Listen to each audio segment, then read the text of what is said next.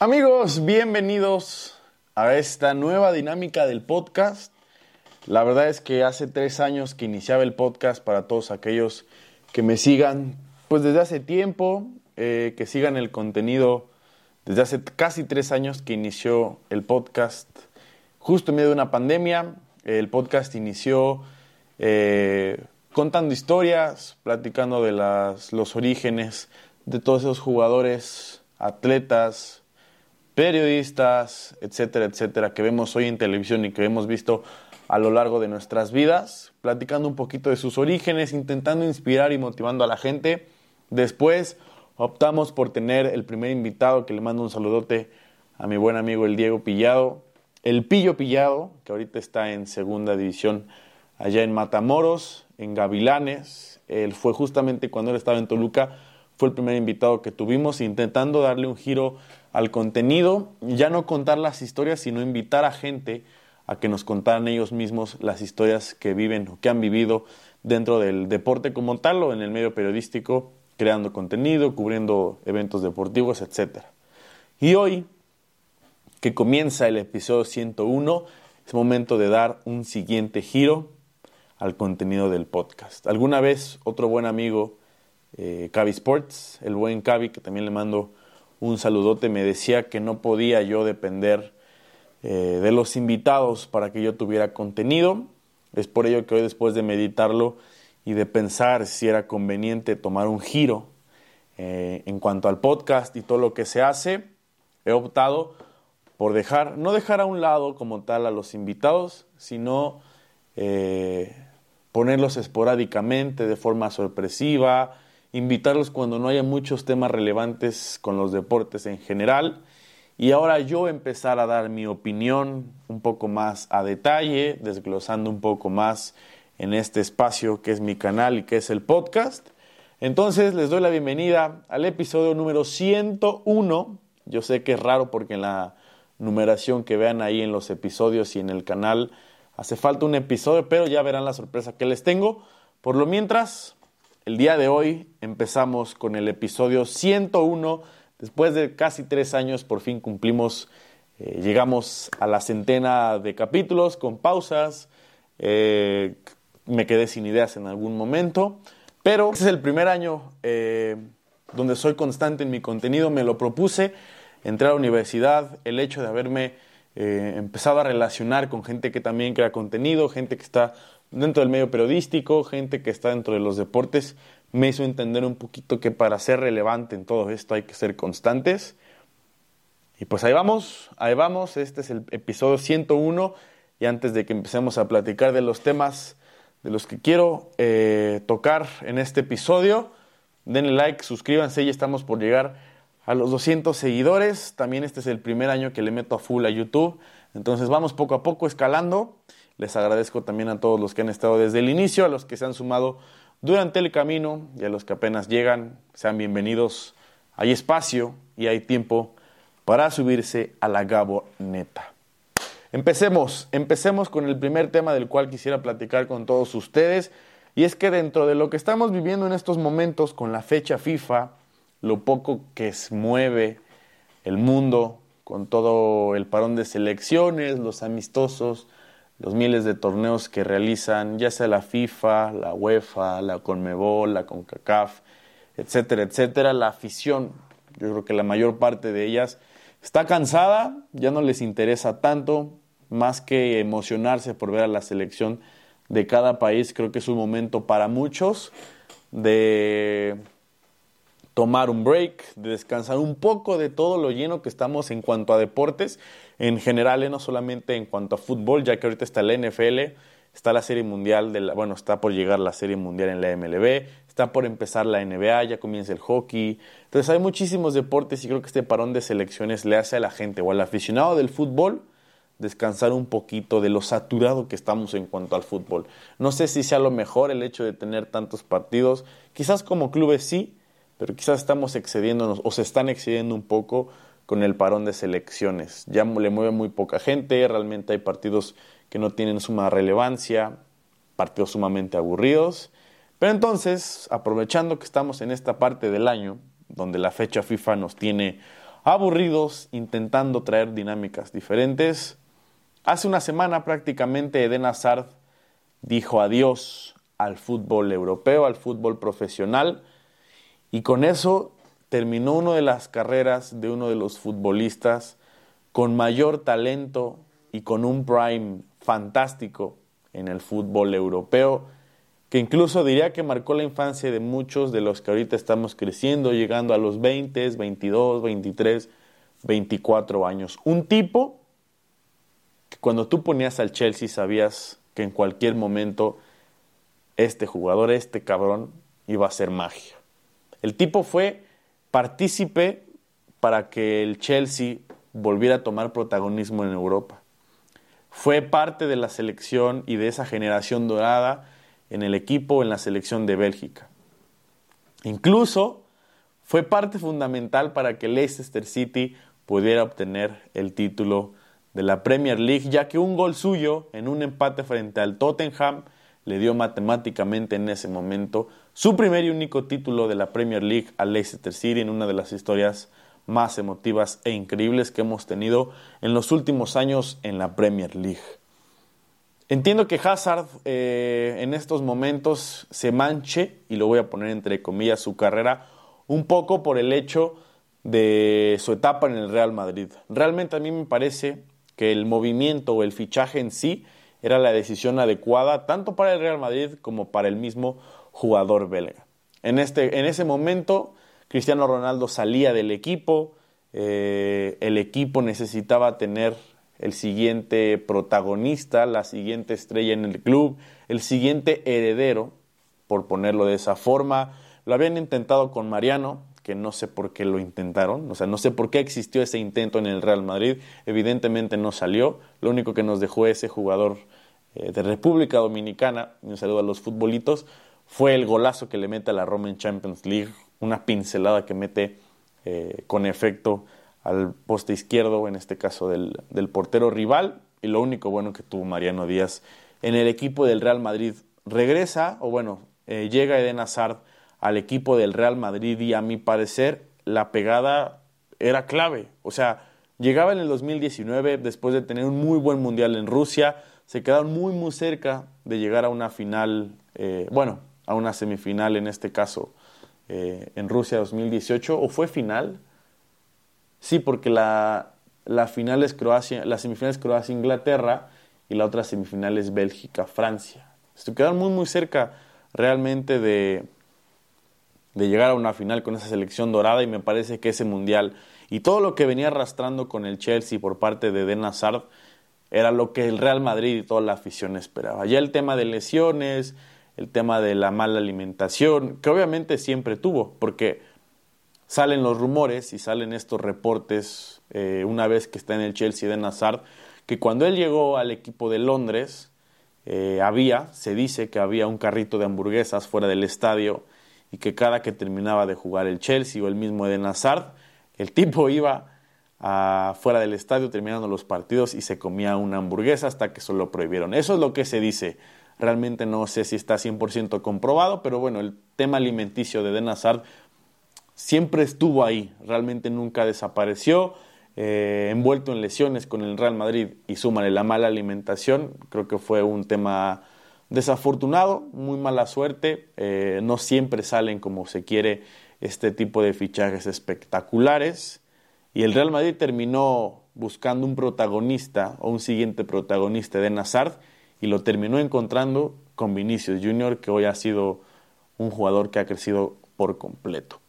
Trayendo este tema a la mesa, me gustaría preguntarles a cada uno de ustedes que vean este video o que escuchen el podcast en las distintas redes sociales o bueno, plataformas digitales, en este caso de, de audio, ¿en qué, en su prime, vamos a poner este, esta, esta situación hipotética, en su prime, ¿ustedes cómo calificarían el siguiente ranking? Si tuvieran que elegir o rankear del 1 al 3 en su mejor nivel a Eden Hazard, a Mohamed Salah y a Gareth Bale, en su prime, dejando a un lado los, los temas eh, de los títulos colectivos, porque evidentemente eh, Gareth Bale, al estar en el mejor Real Madrid de la historia, va a tener más títulos que el resto. Eden Hazard llegó al mismo escenario, pero desafortunadamente no pudo ganar títulos. Pero en su prime, actuaciones individuales, cada uno jugando en su mejor nivel, independientemente del equipo en el que estén, ustedes a quién pondrían. Y yo sé que les dije que no cuenten estadísticas, no cuenten palmarés, pero para dejarlo un poco en contexto, Eden Hazard, por ejemplo, en cuanto a goles, tuvo 622 partidos disputados con el Lille, con el Chelsea y con el Real Madrid de España. Anotó 50 goles con el Lille de 2007 a 2012.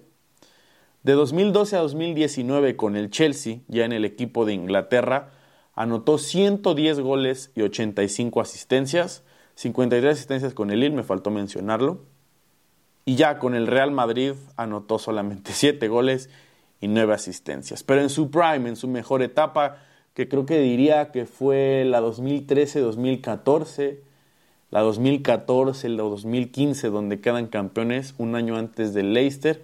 Creo que veíamos eh, la mejor temporada de Eden y su mejor año goleador justamente es esa, la 2014-2015, donde mete 19 goles y marca, o bueno, da 12 asistencias con el equipo del Chelsea. Doble dígito, un doble doble, copiándole al buen Santiago Padilla eh, la estadística o la referencia.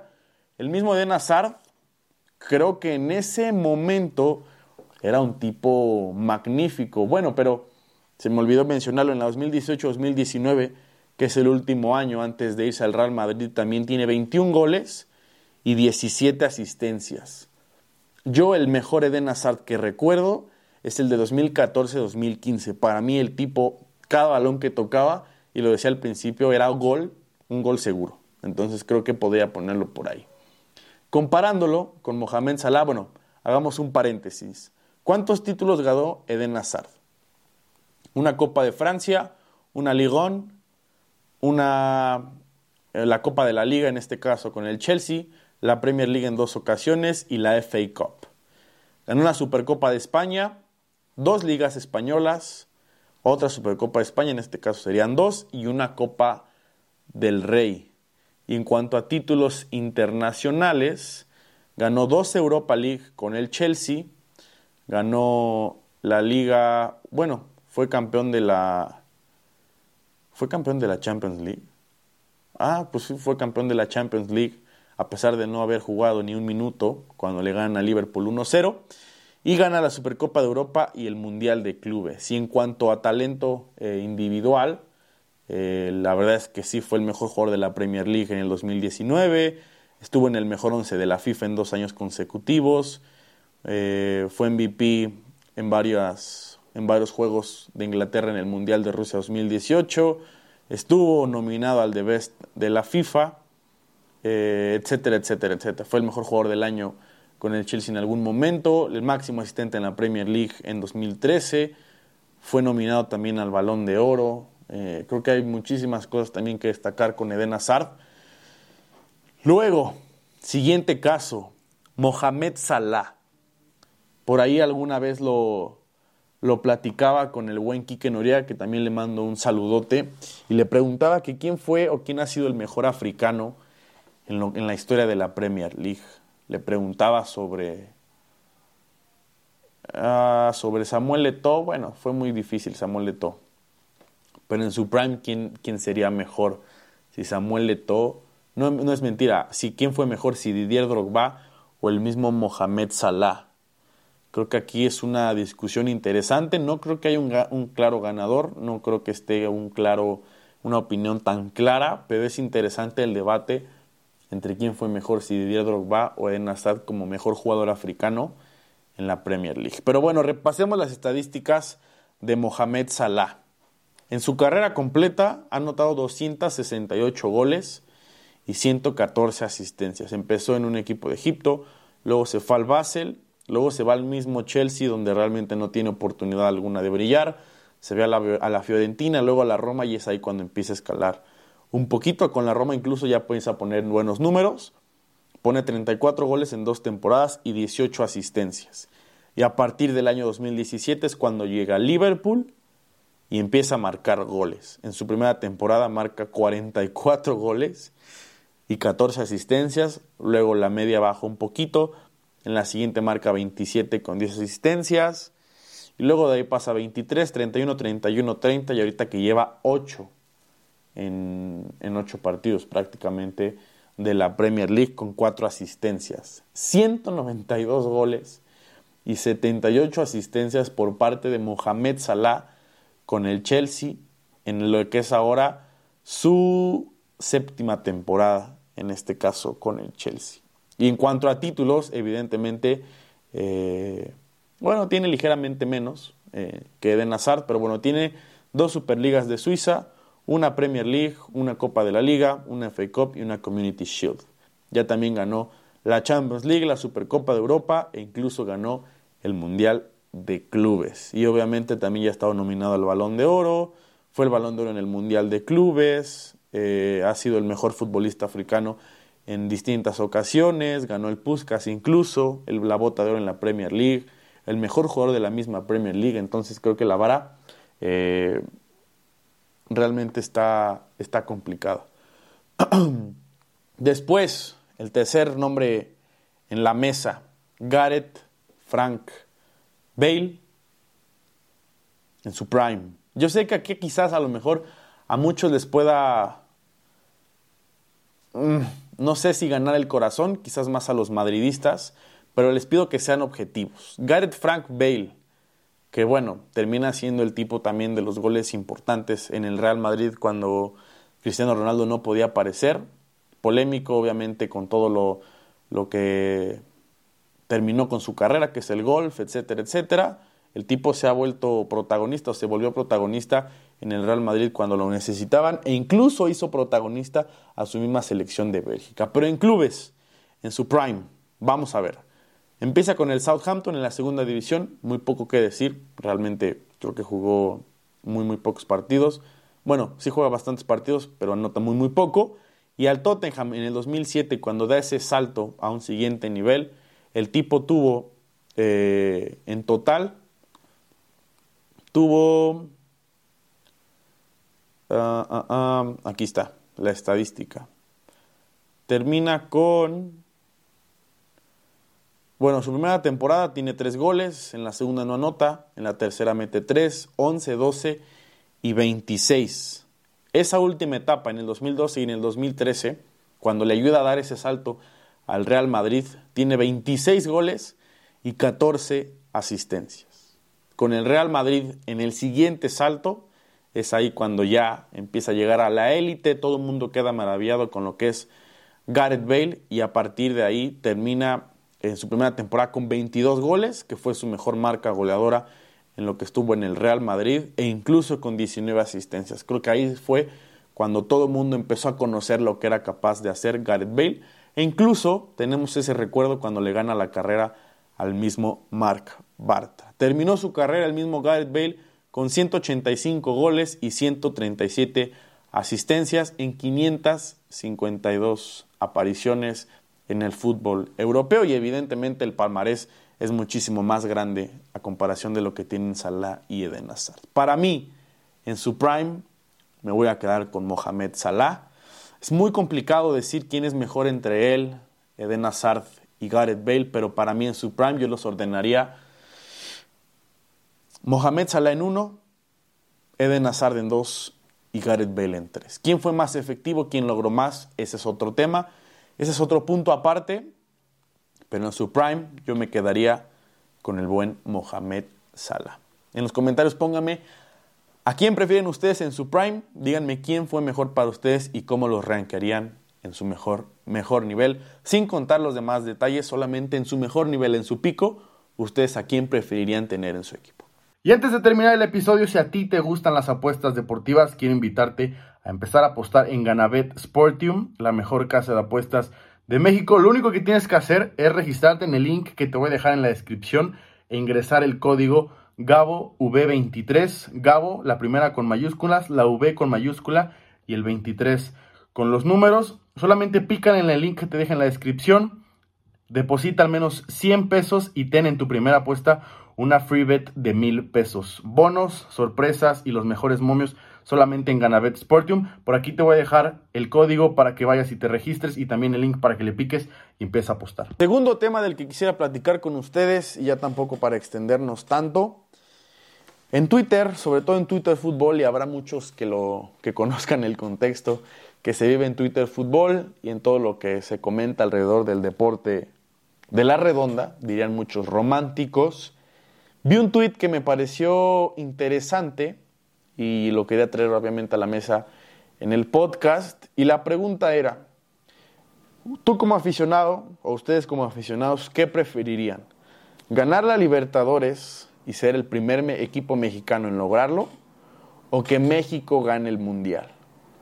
Es una pregunta sumamente complicada y obviamente esto lo van a entender un poco más aquellos equipos que en Libertadores han trascendido más allá de quizás octavos de final, que se han quedado muy muy cerca, ya sea semifinales, final, o que han tenido unas grandes actuaciones.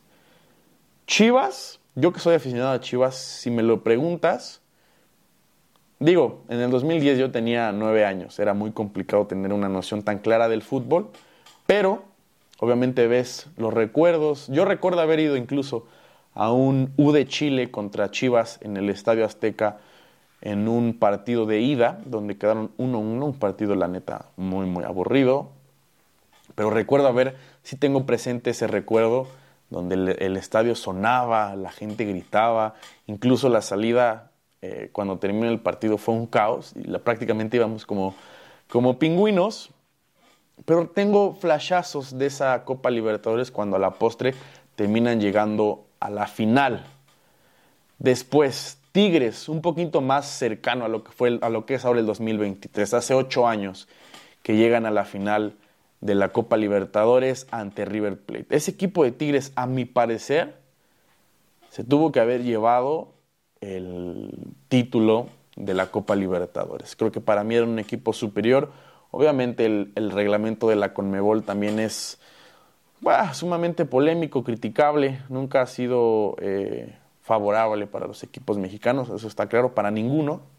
Eh, realmente sí fue una cosa increíble el hecho de que, de que Pachuca, al menos en la Copa Sudamericana, se la haya llevado con todo y que siempre a jugar en contra de los árbitros del equipo y de la afición rival, la sudamericana. Y ahora los, el Cruz Azul, que pierden ese título en penales frente a Boca, que a mi parecer también estuvieron muy, muy cerca de acariciar la gloria. Yo creo que si tú le preguntas a ese tipo de aficionados o a ese tipo de jugadores o a los equipos en general que hubieran preferido, muchos quizás sí prefieran el hecho de convertirse o de ser ese único y primer equipo en ganar la Copa Libertadores en la historia del fútbol mexicano. Y porque implica ganarle al arbitraje localista, ganarle al reglamento de Conmebol, que al parecer ahorita ya son un poco más justos, pero hasta hace unos años, en los últimos años, cuando competía el equipo mexicano, los equipos mexicanos en Conmebol, eran sumamente localistas, no eran justos, todo estaba inclinado, obviamente, al equipo sudamericano. Pregúntenle a Pumas, podemos preguntarle al Atlante, podemos preguntarle a Tijuana, Jaguares incluso también ya fue a una Copa Libertadores, el mismo América, cuando le hacen esa jalada en el partido no recuerdo, creo que fue contra el Arsenal de Sarandí, corríjanme si estoy, si estoy equivocado, es más, vamos a, vamos a corregirlo de una vez. Pero esa, esa vez, cuando el América eh, va ganando en el global y ponen, eh, sí, la, final de la Sudamericana, bueno, no es el mismo caso con, con la Libertadores, pero es un torneo sudamericano que terminan beneficiando al equipo que es prácticamente organizador o que es parte del, comité organizador. Pregúntenle a todos estos aficionados y a muchos más que han jugado la Copa Libertadores, cuánta rabia no da, al menos yo que veo los videos ahora, años después, ver ese arbitraje tan tan malo. Si me lo preguntan, yo sí preferiría ahorita ganar la Libertadores y ser el primer equipo en lograrlo que un mundial. Porque con un mundial eh, digo, es, es, una hazaña más grande porque compites contra lo mejor de lo mejor, Alemania, Francia, España, Argentina, Brasil, ah, quizás Holanda, un poquito Croacia, quieren ponerlo por ahí, Italia, Inglaterra, a Croacia quitémoslo, pero los demás es ganarle a lo mejor de lo mejor. eh, estamos un poquito lejos del nivel, entonces la hazaña sería más grande. Pero ganar la Copa Libertadores es ganarle a lo, a lo que les digo. El arbitraje localista, la afición tan pesada que, como la que es la sudamericana, los equipos sudamericanos y el equipo realmente de todo Sudamérica, que no es tan vistoso, es más rústico, es más de ir a pegar, es más de ir a chocar, es menos vistoso. Digo, no es como que el mexicano sea espectacular, pero sí hay cierta diferencia entre un nivel y otro. Entonces, creo que eso, esos factores, al menos al futbolista, al aficionado, le, le debe hervir la sangre para sacar el orgullo y ganar ese torneo o convertirse en el primer equipo en ganarlo en la historia del fútbol mexicano. Coméntenmelo, pónganme en los comentarios ustedes qué preferirían, si ganar la Copa Libertadores como el único y el primer equipo mexicano en lograrlo o ganar la Copa del Mundo con todo un país completo. Como tercer tema, ya para cerrar un poquito el podcast y que tampoco se haga tan extenso, traigo un poquito de NFL. Eh, creo que a muchos les gustará la NFL, a quienes no, no se preocupen. Aquí hablaremos un poquito de todos los deportes, obviamente dándole mayor importancia quizás al fútbol, soccer, en este caso, después a la NFL Ahorita está ya por terminar el béisbol, pero de repente podríamos platicar un poco de béisbol. Está la NBA aunque no soy experto, podríamos traer a buenos invitados para platicar un poco del contexto general en la temporada, etcétera, etcétera, etcétera. Pero bueno, platiquemos de los deportes. Hace dos días, que estén viendo esto, que es martes, hace dos días en domingo, terminaron los invictos en la NFL, perdió el equipo de Filadelfia y perdió el equipo de San Francisco. Para muchos, los dos mejores equipos de la NFL, para mí Diría que también top 3 al menos junto con Kansas City. Ha salido mucho este revuelo y la crítica hacia Brock Purdy, sobre todo porque también mucho es culpa de la afición de los 49ers en este caso. Eh, siempre que los equipos grandes, los equipos históricos, los equipos populares, tienen una afición es muy común que se vuelva algo tan tóxico. Pregúntenle ya sea a Dallas, pregúntenle a los Patriotas en su momento. Mucha gente incluso ya no quiere a los fanáticos de los Chiefs.